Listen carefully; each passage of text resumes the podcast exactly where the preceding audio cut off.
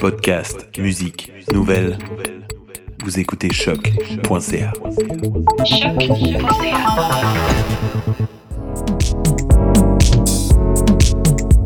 Bonjour à toutes et à tous, j'espère que vous avez passé une belle semaine. On commence tout de suite avec les quelques sujets d'actualité que je vous ai sélectionnés. On entame ce podcast avec le chiffre de la semaine et pour cela, on franchit la frontière et on se dirige aux USA. eMarketer partage des données sur les investissements publicitaires sur le web. On apprend que 82,5% des investissements publicitaires sur le web sont réalisés via la programmatique. Autrement dit, toutes ces dépenses sont gérées automatiquement. Et ce chiffre devrait prendre 4 points de plus d'ici à 2020 selon les estimations.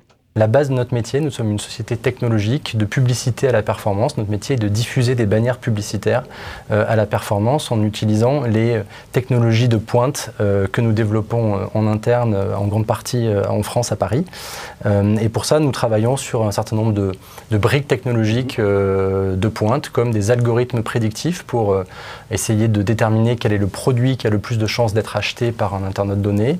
on travaille également sur ce qu'on appelle le big data, donc le traitement de gros volumes de données. Impressionnant pour une technique de diffusion qui a à peine 20 ans d'existence.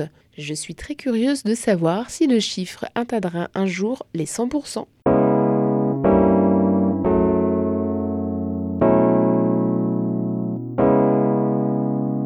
On continue avec un peu d'informations sur mon média favori, celui que j'affectionne tout particulièrement et qui a toute mon estime, la radio.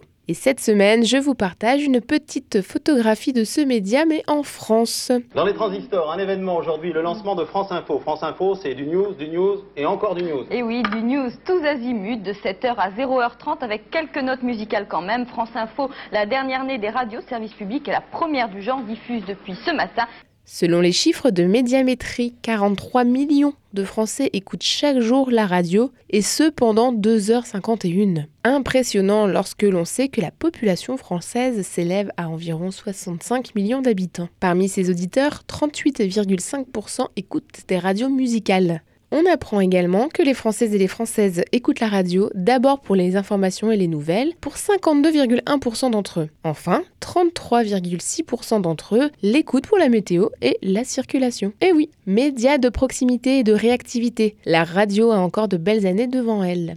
On a hâte d'avoir des voitures connectées pour pouvoir profiter des web radios sur le chemin du travail.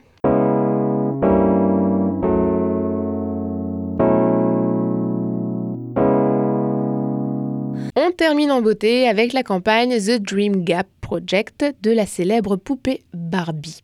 Souvent critiquée pour son côté sexiste, Mattel, plutôt en difficulté ces dernières années, a décidé de prendre le contre-pied. The Dream Gap Project est une initiative mondiale dont le but est de donner aux filles les ressources et le soutien dont elles ont besoin pour croire en leur avenir et ne pas se mettre de barrières. Écoutez tout de suite la jolie vidéo. Let's talk about the dream gap. What's that?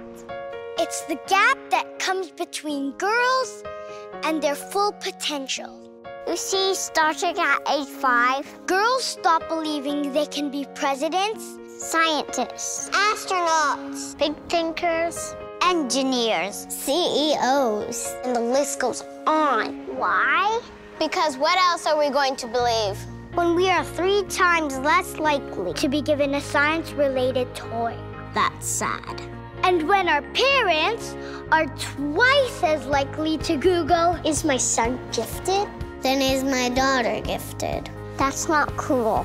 We need to see brilliant women being brilliant and see how they got to where they are.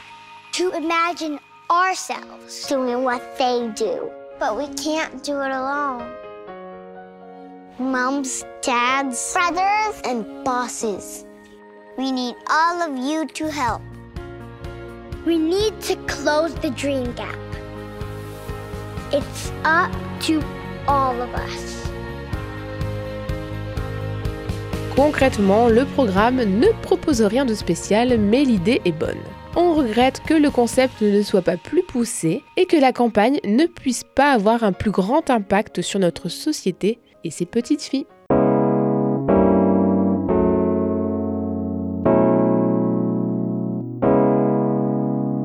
Clôture avec la rubrique en bref. On a adoré la dernière campagne vidéo de Netflix qui met en scène des abonnés qui se projettent dans le rôle des héros de leur série favorite et on félicite la créativité débordante des Canadiens à l'occasion de la légalisation de la marijuana le 17 octobre 2018. Et voilà, c'est terminé pour cette semaine. On se retrouve la semaine prochaine avec la première édition du Format Long. T'as raison ma Brenda, l'émission qui sera diffusée le jeudi 25 octobre à midi. Salut